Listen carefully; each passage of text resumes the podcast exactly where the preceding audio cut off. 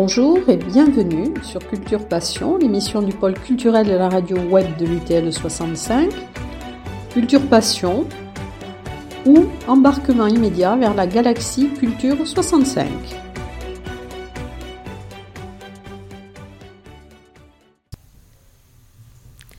En préambule à cette émission, je vais emprunter une citation de Victor Hugo.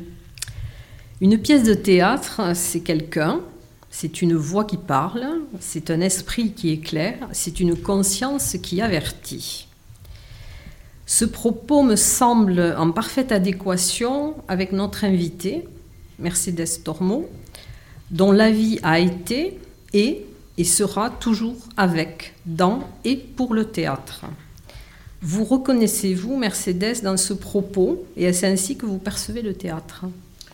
Euh, oui, je me reconnais totalement dans ce propos.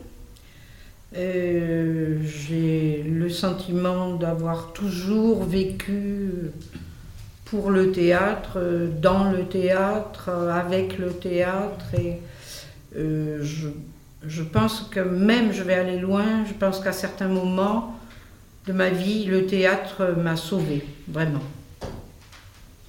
Il a été salvateur. Alors, Qu'est-ce qui a généré chez vous, Mercedes, cette passion pour le théâtre? Je ne saurais trop le dire, parce que mes parents, mon père euh, aimait beaucoup chanter, aimait beaucoup la fête, aimait beaucoup danser, le tango en particulier, avec ma maman. Euh, mais du théâtre, euh, il n'y en a pas eu avant l'école. Mais je dois dire que dès l'école primaire et les petites classes, j'ai été complètement passionnée par la récitation. Toutes les semaines, on avait une récitation. Et ça, c'était mon, c'était mon bonheur absolu. Donc, euh, toute petite, j'ai voulu faire des spectacles. Je voulais être le metteur en scène de spectacles. J'avais une petite amie. Euh, nos parents étaient très amis et donc nous étions toujours ensemble. Et tous les mois, je lui disais, on va faire un spectacle pour les parents. Spectacle payant, bien sûr. C'était de l'ordre de 20 centimes, quelque chose comme ça, mais il fallait payer. Hein. On ne va pas au théâtre sans payer sa place. Et donc nous faisions et j'organisais tout le spectacle avec euh, jupette en papier crépon, euh, costume pris à maman, les, talons, les choses. Bon. Et donc je crois que depuis toujours j'ai eu envie de la scène, du théâtre. J'aimais chanter aussi. Et je vous racontais que quand il y avait des mariages ou des baptêmes, on me faisait chanter, je chantais les chansons réalistes complètement triste. Berthe Silva, Les Roses Blanches, euh, ça c'était mon, domaine de prédilection. voilà, toujours, toujours le théâtre. Et toute ma vie. Alors, est-ce que le théâtre pour vous, ça peut être comme le signifiaient les anciens, placérer, docérer, c'est-à-dire plaire et instruire euh, Je ne sais pas si j'ai pensé à ça. Euh, oui, le, théâtre le théâtre pour moi a une mission véritablement civilisatrice. Je ne sais pas si, on peut y croire encore. Moi, j'y crois, toujours. Et mes grands maîtres, par la suite, euh, m'ont confirmé dans cette, cette, idée que le théâtre, c'est bon pour... Euh, pour s'amuser, pour se distraire, mais c'est bon aussi pour apprendre le monde. Voilà. Pour apprendre à se connaître aussi peut-être. Hein. Pour apprendre à se connaître, bien sûr, mais ça c'est pour c'est pour se révéler. Pour se révéler. Voilà. Mais ce n'est pas du tout pour moi, ce n'était pas une question de euh, d'exhibitionnisme, on va se montrer sur la scène. C'était vraiment très sérieux, toujours. Même quand j'étais petite, c'était très sérieux de montrer de l'art aux parents. Et dans votre parcours donc euh, lycéen, donc vous avez été amené à rencontrer René Gouzen, qui est quand même aussi euh, quelqu'un de très important euh, qui avait fondé la cave de poésie. Oui, euh, j'ai eu la chance euh, de l'avoir pour, euh, pour maître. Il m'a enseigné énormément. Quand je l'ai connu, il n'était pas encore, à Toulouse, il n'avait pas encore pris la cave poésie, la direction. Il était directeur de la Fédération des œuvres laïques à Auch. Et bon, l'anecdote euh, qui m'amuse toujours, qu'il avait beaucoup amusé toute sa vie, il nous a quittés depuis quelques années maintenant. Et c'est une perte pour la culture, pour la région, pour les régions, pour l'Occitanie, pour Toulouse, pour la cave poésie.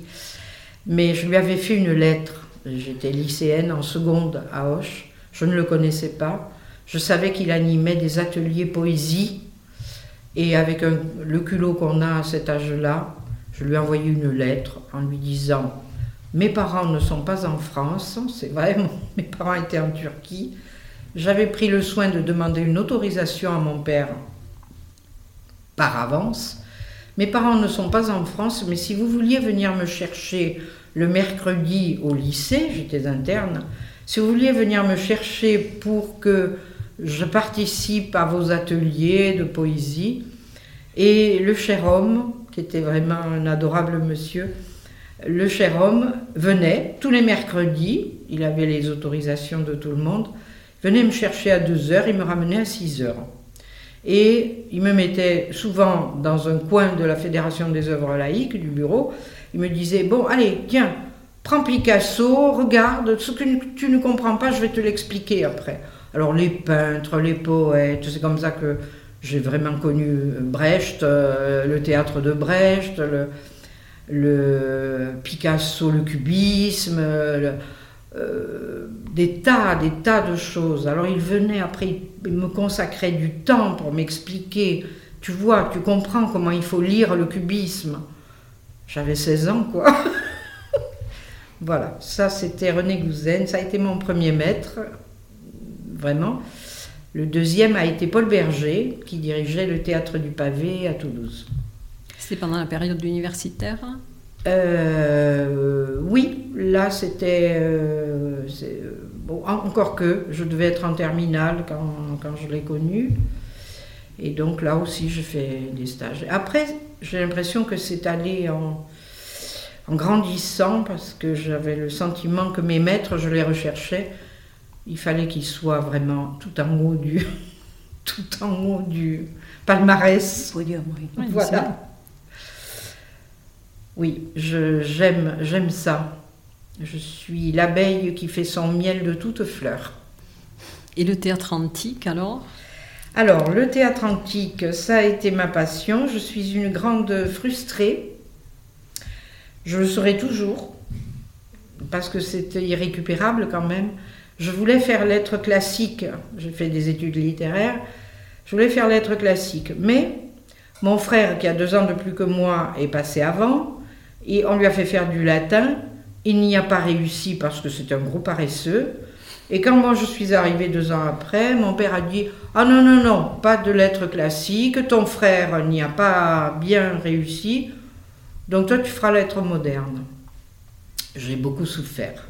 D'abord parce que j'ai- j'aimais déjà beaucoup le grec, j'aurais surtout voulu faire du grec. Et, et ensuite parce que le théâtre antique m'a captivé très très vite.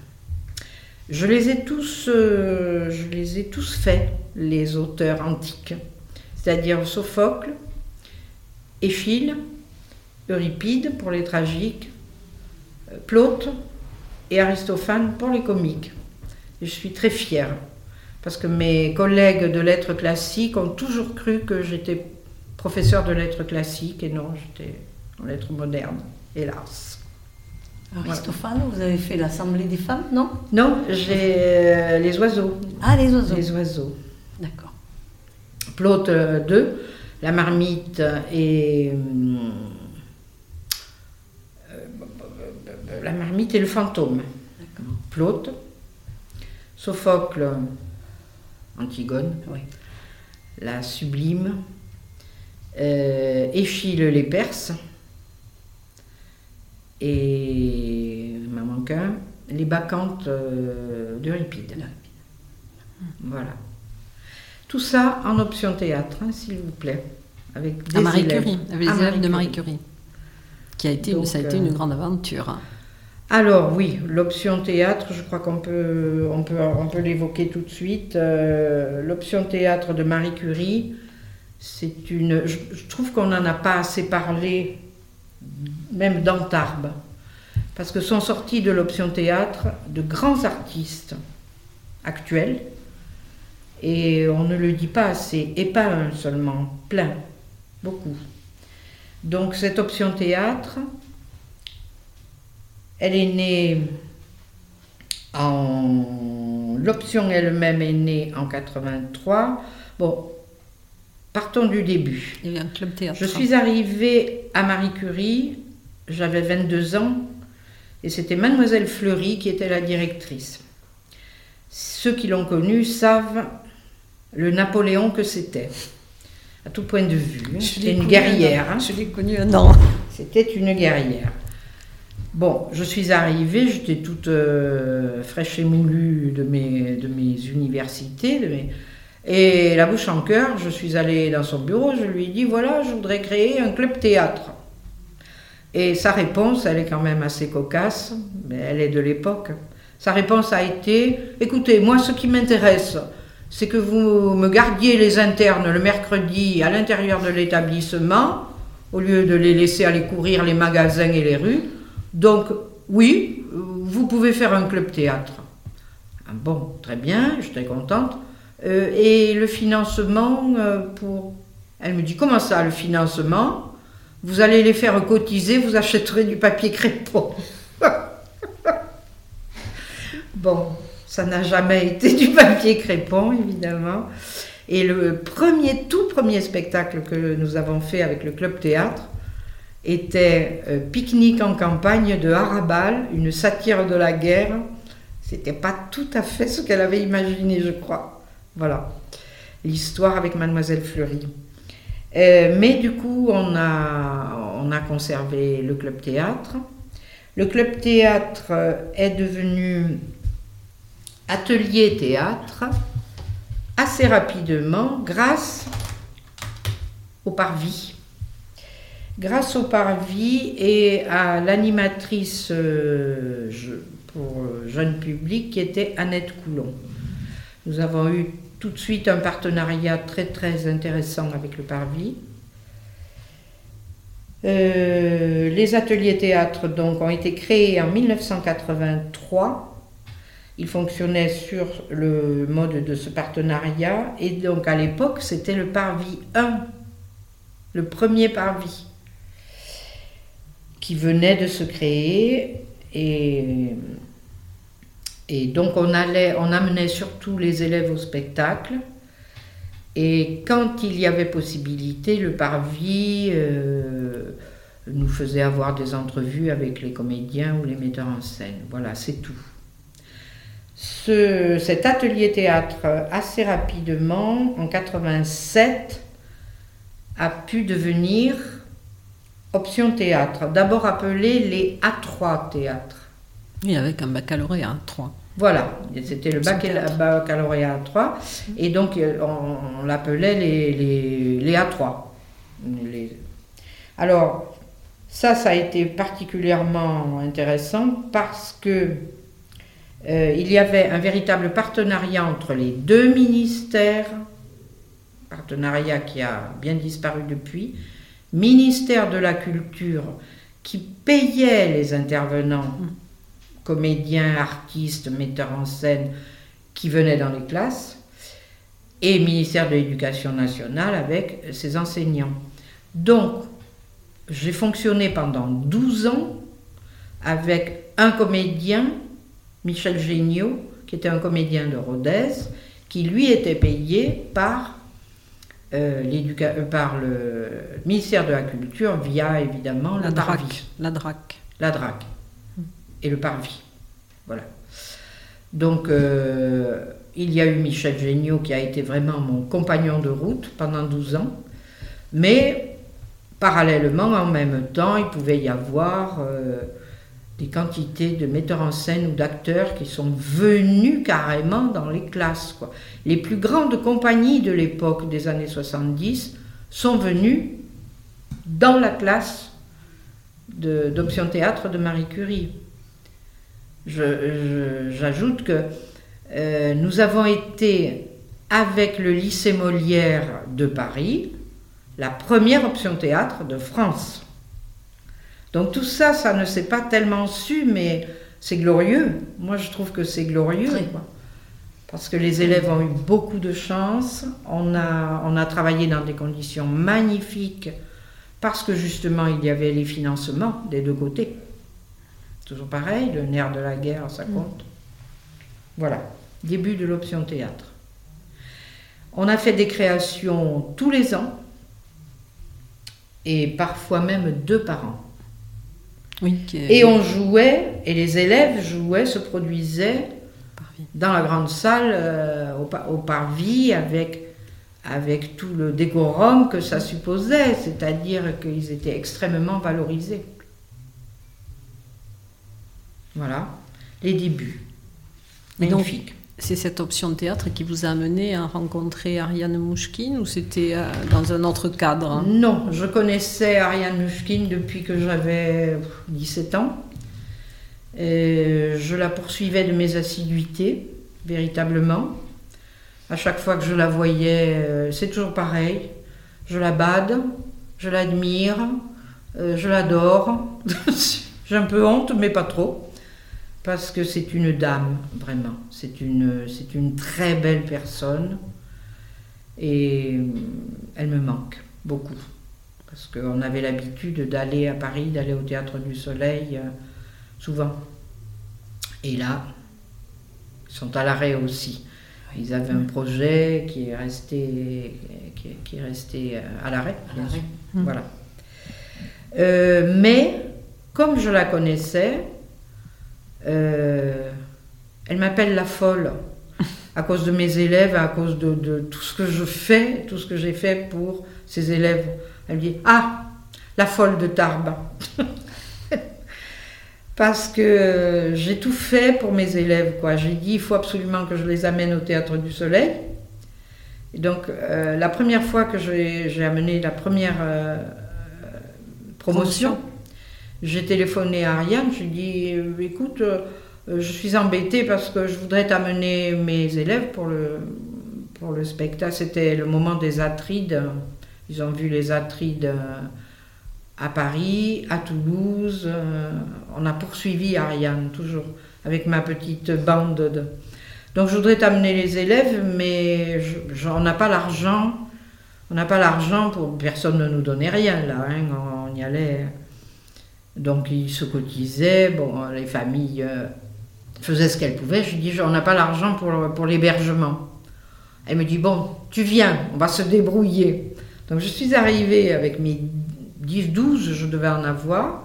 On est arrivé au Théâtre du Soleil et elle m'a dit, je vais te les garder pendant tout le week-end et ils vont vivre la vie des comédiens et ils vont dormir sur la scène du Théâtre du Soleil.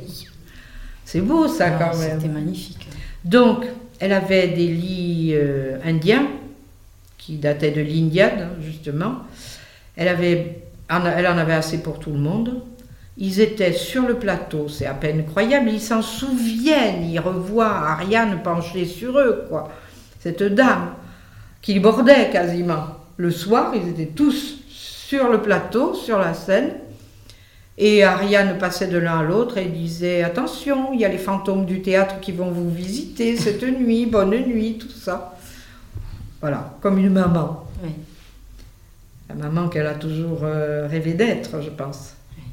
Et donc, le lendemain matin, ils ont participé au, à tout, au brunch, le petit déjeuner très copieux, au Théâtre du Soleil, parce que tout de suite après, ils ont l'entraînement physique, vocal, donc les élèves étaient là et, ils connaissent tous les comédiens et ils sont allés aux anniversaires des comédiens. Enfin, c'est une vraie, une vraie tendresse. C'est plus qu'une amitié, c'est une vraie tendresse.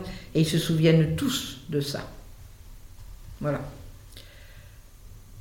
Et alors, parmi les élèves dont vous disiez tout à l'heure qu'il y avait des élèves donc, qui étaient devenus célèbres, alors je crois que vous aviez Stéphane Blancafort. Oui, Stéphane Jonathan Blancafort a été un élève de l'option théâtre, absolument adorable, un foufou. Il a toujours été foufou, je crois qu'il l'est toujours d'ailleurs, si j'en crois ses parents. Euh, donc Stéphane Blancafort, je le dis au passage, je lui fais sa publicité. Euh, Candice Renoir va reprendre, je crois, cinquième saison, et il y sera de nouveau. C'est un peu étonnant parce qu'il était mort, mais il va revivre. Il va ressusciter. Voilà, il va ressusciter. Donc, euh, un, très bon comédien. Il était très très drôle à l'époque déjà, et c'était. Il y a quelques élèves qui sont passés dans les options et dont je savais que avaient du potentiel. finirait comme acteur, artiste, voilà. Il y en a qui sont Christophe Lacassagne, chanteur, euh, a été chanteur d'opéra. Là, il a un petit peu pris sa retraite de chanteur, mais pas trop. Il chante encore, mais il fait du coaching. Euh, euh, Jonathan Capdevielle, vous avez eu sans doute certains l'occasion de le voir dans euh, dans Jerk ou dans euh, le, plus récemment, il y a deux ans, dans Rémi, une adaptation. Au Parvis, oui, il est passé au Parvis. Magnifique, magnifique. Il est, euh, il est surdoué, mais voilà, je savais qu'il était surdoué. Il a été, il a joué dans Antigone et il était sublime, sublime. Donc voilà, quand je le vois, je pleure dans son giron. Enfin, je pleurais maintenant, on ne peut plus trop se toucher. Mais on s'est touché la dernière fois quand même. On a dit zut, on se touche, on s'embrasse. Mm. Voilà, Jonathan Capdevielle. Franck Sorel est un excellent comédien, performeur. Il est très physique, lui, il fait du théâtre, euh, du théâtre de rue, mais sur des grues qui sont à à 20 mètres de hauteur, euh, il fait de la capoeira à un niveau international. Voilà, ça c'est Franck. Euh, euh, Corinne Matou commence à s'installer, à se réinstaller à Tarbes, mais, mais après plusieurs années passées en Inde, ces années passées en Inde à la suite d'un stage sur l'Inde. Avec la section Qui a été organisé avec la, la section théâtre. Il y en a trois qui sont partis en Inde. Deux qui y sont restés. Corinne Matou et, et Nathalie Le Boucher, qui est à Paris, mais dont les parents sont à Luce, euh, sont, sont partis en Inde et ils sont restés pour apprendre les danses traditionnelles, le Kathakali, Bharatanatyam. Euh, donc elles sont, Nathalie est à Paris, elle est comédienne avec une, un sous-groupe du Théâtre du Soleil. Et l'année dernière, cette compagnie, qu'on aimerait beaucoup voir revenir, voir venir plutôt, qui devait venir jouer, peut-être au Paris ou au Parvis, a eu euh, quatre Molières, je crois, pas l'an dernier, il y a deux ans peut-être. Quatre Molières avec. Euh, elle, euh, elle, travaille sous la direction de Simon Abkarian, qui est un comédien d'Arianushkin et qui jouait dans les Atrides et qui est acteur de cinéma aussi.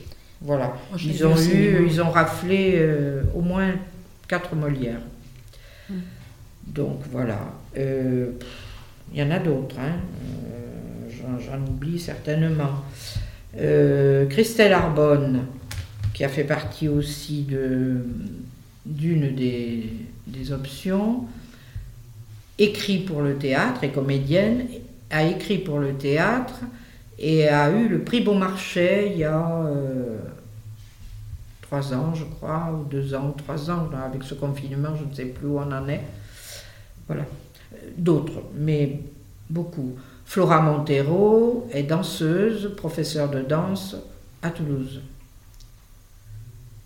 Voilà, ce sont des élèves qui sont sortis de l'option théâtre, qui ne se destinait pas forcément au théâtre. Flora Montero a été un petit peu comédienne, mais comme elle maîtrisait très bien le, les danses espagnoles, elle est d'origine espagnole, elle, elle, est devenue danseuse et, et très belle danseuse alors, est-ce que vous pourriez nous parler aussi de, Peter Brook et de, la, de son, sa notion d'espace Alors, ça, les élèves n'y étaient pas. C'était moi, en l'occurrence, qui suis allée faire un stage euh, chez Peter Brook. Au Théâtre des Bouffes. Au Théâtre des Bouffes du Nord. Je, je perds toujours le nom de ce magnifique théâtre que, que je connais. Euh, et donc, il faisait un stage sur l'espace vide. Il a écrit un livre qui s'intitule L'espace vide. Ce livre est paru après que moi j'ai fait ce stage sur l'espace vide. Et c'était magnifique. Un monsieur incroyable, souriant, doux, euh, euh, avec une petite voix comme ça, un peu anglaise, bien sûr, avec un mhm. accent français très teinté d'anglais. Et, voilà, on est arrivé et la scène du théâtre des Bouffes était couverte de tapis euh, dans, tous les sens.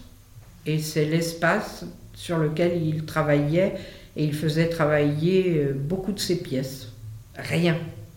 Pas un accessoire, pas un meuble, pas une chaise, rien.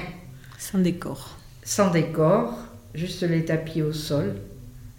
Et on va de jardin à cour et de cour à jardin, et il fait faire euh, de manière complètement répétitive la même chose, par exemple dire bonjour, se jeter un coup, se lancer un coussin, et à chaque, à chaque étape, à chaque fois, quelque chose a changé parce qu'il dit deux mots, trois mots, deux phrases, et là vous lancez le coussin différemment, et là vous avez une voix différente, et là magnifique. Un travail absolument, euh, une dentelle, euh, et la profondeur des choses vous vient parce que ce monsieur euh, sait où elle est, quoi.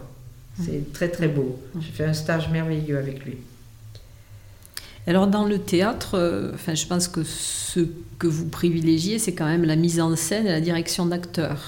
Absolument je n'ai jamais trop eu envie, je n'ai jamais eu envie vraiment de jouer. J'ai joué un peu, j'ai joué avec René Gouzen, j'ai joué avec euh, Paul Berger. Après, j'ai voulu jouer, euh, m'essayer avec Ariane Ouchkine. Mais quand on est devant cette dame, quand moi je suis euh, devant cette dame, ce que j'ai envie d'avoir, c'est sa manière de diriger les acteurs, sa manière d'entrer dans une pièce. Donc, je me suis tenue un peu à l'écart. J'étais en concurrence avec de vrais acteurs, très grands acteurs qui viennent du monde entier. Pour faire les stages chez Ariane Nouchkine, on se précipite de partout, absolument de partout. Je n'avais ni envie de prendre une place que, que je ne convoitais pas du tout, ni, euh, ni envie de, de, de, me ridiculiser au milieu d'acteurs qui étaient vraiment de, très très talentueux et qu'elle avait envie de diriger en plus. Donc je lui ai dit tout de suite, je lui ai dit, écoute, euh, si tu veux bien, je me mets dans un coin de là où je serais bien pour te voir, pour voir comment tu, comment tu fais, comment tu parles. Et voilà, donc euh, elle a été d'accord. J'ai essayé, c'était rigolo d'ailleurs parce que c'est extrêmement euh, émouvant, bouleversant de se préparer pour entrer en scène pour, les, pour être sous les yeux d'Ariane Mouchkine. Je préfère vous dire que on, a la panique, euh, panique à bord. Hein. On se dit pourvu que je sois bien. La méthode d'Ariane, c'est le comédien entre, le comédien postulant, et moi j'étais vraiment très postulante. Vous entrez en scène, elle a 4 secondes pour vous regarder. elle vous voit pendant 4 secondes et soit elle attend que vous fassiez quelque chose, soit immédiatement elle vous dit out. Alors là, pour les comédiens, je préfère vous dire que ça traumatise. Hein. Out, il vaut mieux ne pas revendiquer, ne pas dire oui, mais pourquoi euh, out? Donc vous sortez. Oui, dehors. Et quand vous le savez, vous sortez. Mais ça veut dire que quelque chose d'emblée ne va pas, que comme vous êtes habillé, ça ne le fera pas, que vous n'allez pas pouvoir être un comédien sous ses yeux.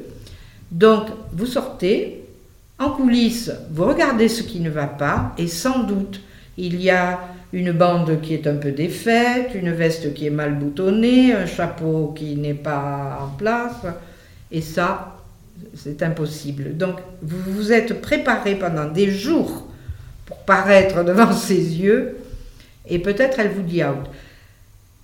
Mais une fois que vous avez repéré ce qui ne va pas, vous pouvez revenir dix minutes après. Bien sûr. Voilà, vous revenez, et peut-être que là, ça passe. Et là, c'est in. Et là, elle ne dit rien, vous, vous faites votre... Alors moi, ce qui m'a interpellée aussi, Voilà. c'est que vous avez quand même ouvert le théâtre, enfin vous avez mis en scène, euh, par exemple, une pièce à l'héritage dans laquelle vous avez fait rentrer aussi l'handicap. Et vous avez, euh, j'ai vu pour les, les personnes malvoyantes. attention, Avec des- ça, ça ne m'appartient pas. Ah. J'ai fait une mise en Voilà, scène. vous avez fait la mise en C'était- scène. J'ai fait plusieurs mises en scène euh, qui m'ont été commandées. D'accord. Après, le reste, ça c'est la compagnie de Gloria Carino, la compagnie Mosaïque qui est à Lourdes. Et c'est Gloria Carino qui m'a commandé la mise en scène. Tout ce qu'elle a fait après sur les malvoyants, c'est, ça lui appartient. Ça ne, je, ne, je ne suis pas du tout intervenue dans Mais ça. j'avais vu que c'était vous qui aviez fait cette mise en scène de Ah, j'ai fait la mise en scène. C'est ça. hein? J'ai fait la mise en scène entièrement, le décor, j'ai proposé le décor qui a été réalisé, enfin conçu par Eric Sanjou d'ailleurs, qui est mon ami. Et euh, comme lui, il est très bon scénographe, je lui dit je te propose les talents d'Eric Sanjou pour le décor. Et j'ai fait toute la mise en scène, la direction d'acteur. Donc j'ai mené la pièce à son terme, mais après les suites de, et en particulier cette, ce beau travail qu'elle a, qu'elle a fait pour euh, les malvoyants, euh, là je, n'y suis pour rien. hein. C'est vraiment rendons à César ce qui appartient à César. Euh, dans les mises en scène de commande, je suis en train d'en faire une autre, la cantatrice chauve, qui m'a été commandée par Sylvia, la compagnie d'Amona. Euh, bon, je. Voilà, j'ai perdu le nom de Sylvia. C'est Sylvia, c'est la compagnie d'Amona qui m'a demandé voilà, on voudrait faire la cantatrice chauve, est-ce que tu nous fais la mise en scène? J'avais fait le misanthrope pour le théâtre de la aussi, il y a quelques, quelques années maintenant. Et j'avais fait aussi euh, Femme debout, Femme debout. Euh, d'après Vichniek, et, euh, sur l'œuvre de Vichniek. Et, euh, oh, mais c'est terrible, hein, les noms propres. Bon, bref, surtout Vichniek. Voilà, sur euh, le sort des femmes, des femmes dans la guerre, les femmes ça. violées dans les pays Mhm, où ça se pratique. voilà. Euh, c'est tout. Voilà, j'ai fait quatre, euh, quatre mises en scène de, de commandes, quoi.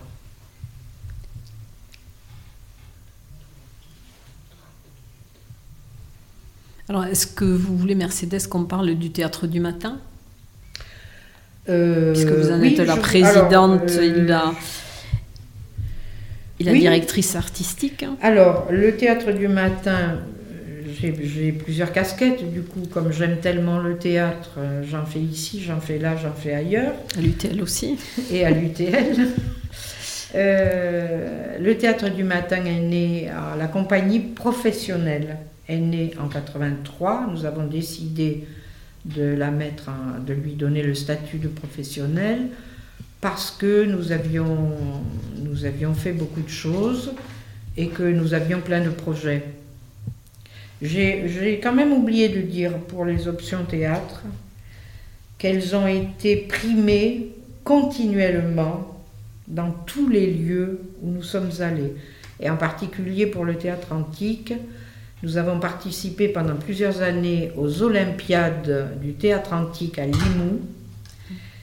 Et je dois dire que quand les autres compagnies savaient que le théâtre du matin, que, que les options théâtre, pas le théâtre du matin, c'était les options théâtre, étaient là, ça leur faisait un peu mal parce qu'elles savaient qu'on allait remporter quand même. Donc, euh, euh, je voulais dire, nous avons participé aussi à Toulouse aux rencontres de théâtre, au théâtre de la Cité.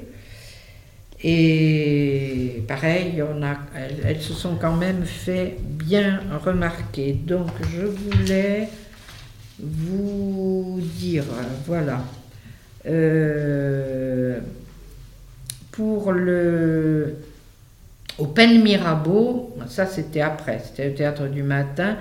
La cantatrice chauve que j'avais montée à ce moment-là a remporté euh, le prix, le premier prix, et le prix du Club Méditerranée. Alors ça mérite d'être euh, cité parce que c'est drôle, c'était vraiment, c'était l'époque. Le prix du Club Méditerranée, c'était un séjour à Malabata au Maroc pour toute la compagnie. Donc, on a eu la chance, hein, à une époque où le Club Méditerranée était vraiment un lieu agréable, on pouvait euh, s'y plaire complètement ou pas trop, bon, c'était le Club Méditerranée, mais tous les jeunes de la compagnie ont été absolument euh, ravis. Euh, une fois qu'on a. Alors, ça consistait à aller une semaine au Club Méditerranée et à jouer le spectacle primé. Donc la cantatrice chauve, on est parti sans rien, on avait donné les plans du décor et avant qu'on arrive, le Club Méditerranée s'est chargé de réaliser à l'identique le décor, euh, ce qui était quand même un petit peu compliqué parce qu'il y avait des chaises avec des dossiers en métal. Hein, bon, voilà. Et donc quand on est arrivé, le décor était fait. C'était quand même formidable. Eh C'était une époque, quoi. Hum, hum. Donc on a joué la cantatrice chauve.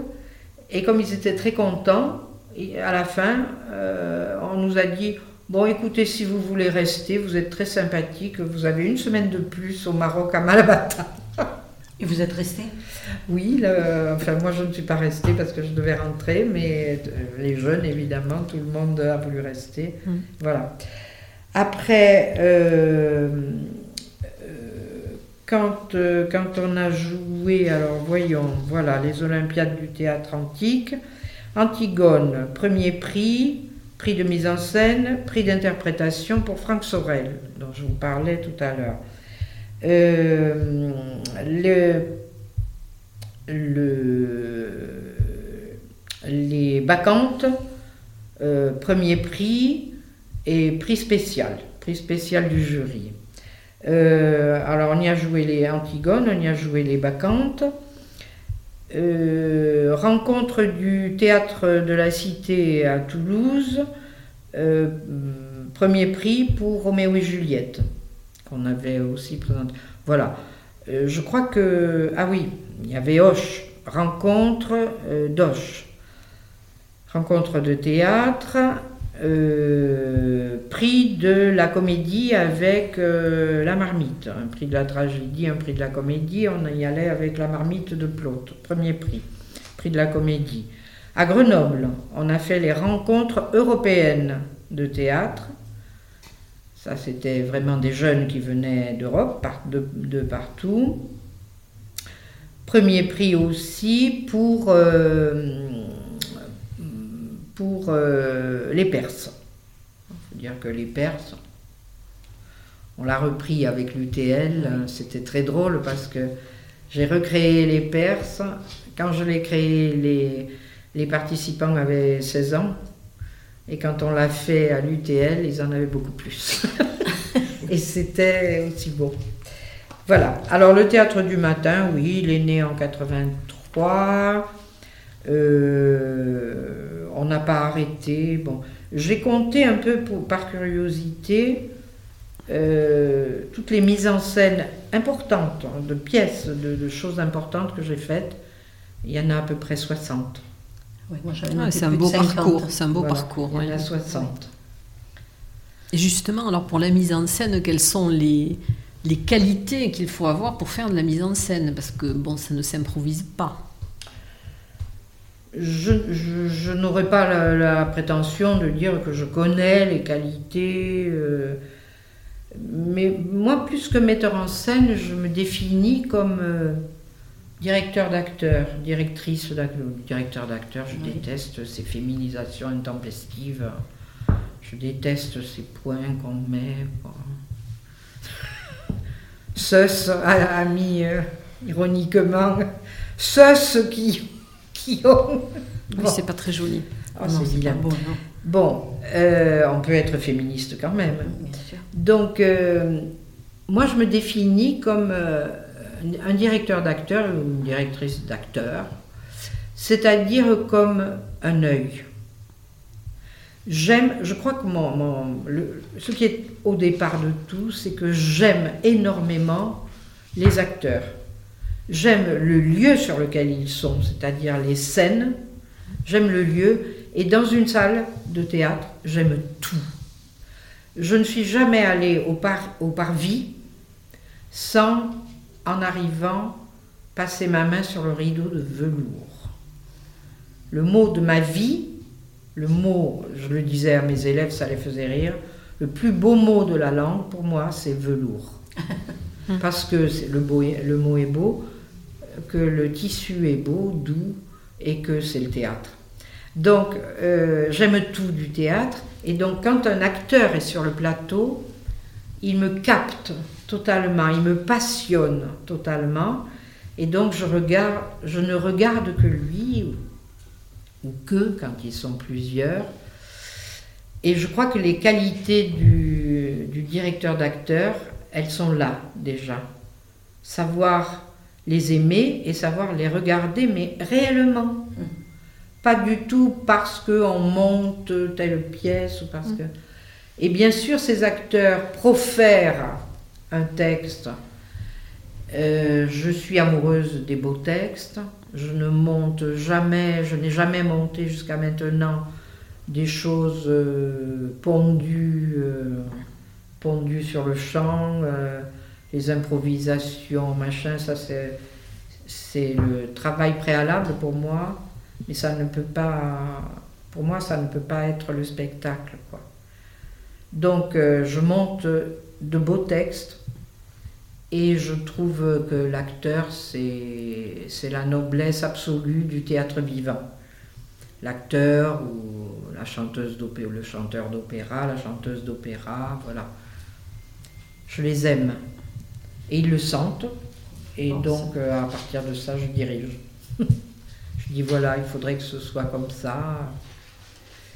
C'est le metteur, le metteur en scène ou le directeur d'acteur, c'est celui qui qui arrive à tirer le fil, c'est comme un tricot dont on aurait le brin de laine, on détricote, en l'occurrence on va retricoter quelque chose, mais on tire le fil, mais tout est, tout est en nœud. Pour moi, le metteur en scène, c'est pas, c'est pas lui le créateur ou le directeur d'acteur, c'est l'acteur le créateur. Celui qui, qui va faire le spectacle, c'est lui. Mais je suis un peu comme une accoucheuse. Voilà, je les regarde, je les aime, je les, je les trouve beaux, et je tire le fil comme ça, et de temps en temps, je dis Ah, tu as fait ça là, refais-le, refais-le. Tu vois, ça, ça, ça, tu le gardes. Il sait même pas ce qu'il a fait, comment il s'est assis, ou, comment, ou comment il a dit le mot. Je dis Tu vois, là, comme tu l'as dit, là, c'est beau. Tu gardes ça. Voilà. Mon rôle, c'est celui-là, plus que un constructeur de quoi que ce soit. Je crois que c'est l'acteur qui, c'est l'acteur qu'il faut féliciter. Oui, mais je pense que chaque, euh, enfin, chaque personne a, sa méthode. Tout à fait. là, c'est la méthode de Mercedes Tormo qui est. Tout à fait. Comme il y a la patte Mercedes Tormo dans une mise en Tout scène. À fait. Mais que, enfin, je pense, mais que j'emprunte vraiment. Euh, je l'ai dit, hein, je suis l'abeille qui fait son miel de toute euh, fleur. Et, et ça, je l'ai vu, je le vois chez Ariane, quoi. Hmm. Ou chez Peter Bush, chez des grands directeurs d'acteurs qui, qui, vont en douceur comme ça et qui, et qui tirent le meilleur de, ce, de ces personnes qu'ils ont en face et qui sont les artistes, les acteurs. Bon, je crois que nous allons euh, déjà vous remercier pour tout ce que vous nous avez raconté, tout ce que vous nous avez dit. Et puis c'est, c'est vrai que c'est un parcours très, euh, très intéressant. Il ne faut pas m'interroger sur le théâtre parce que... Oui, c'est une passion. Je ne m'arrêterai Une passion dévorante. Absolument. Absolument. On aura sûrement l'occasion de, vous interroger à d'autres occasions. Puis moi, j'aimerais bien que vous veniez nous parler de la Commedia dell'arte. Ah, et oui, j'ai... Travaillé donc avec 12 ans, je euh, pendant 12 ans, je l'ai dit tout à l'heure, avec Michel Géniaud, qui était mon, vraiment mon compagnon de, de, route de travail et qui, qui, nous a énormément apporté sur la Commedia dell'arte.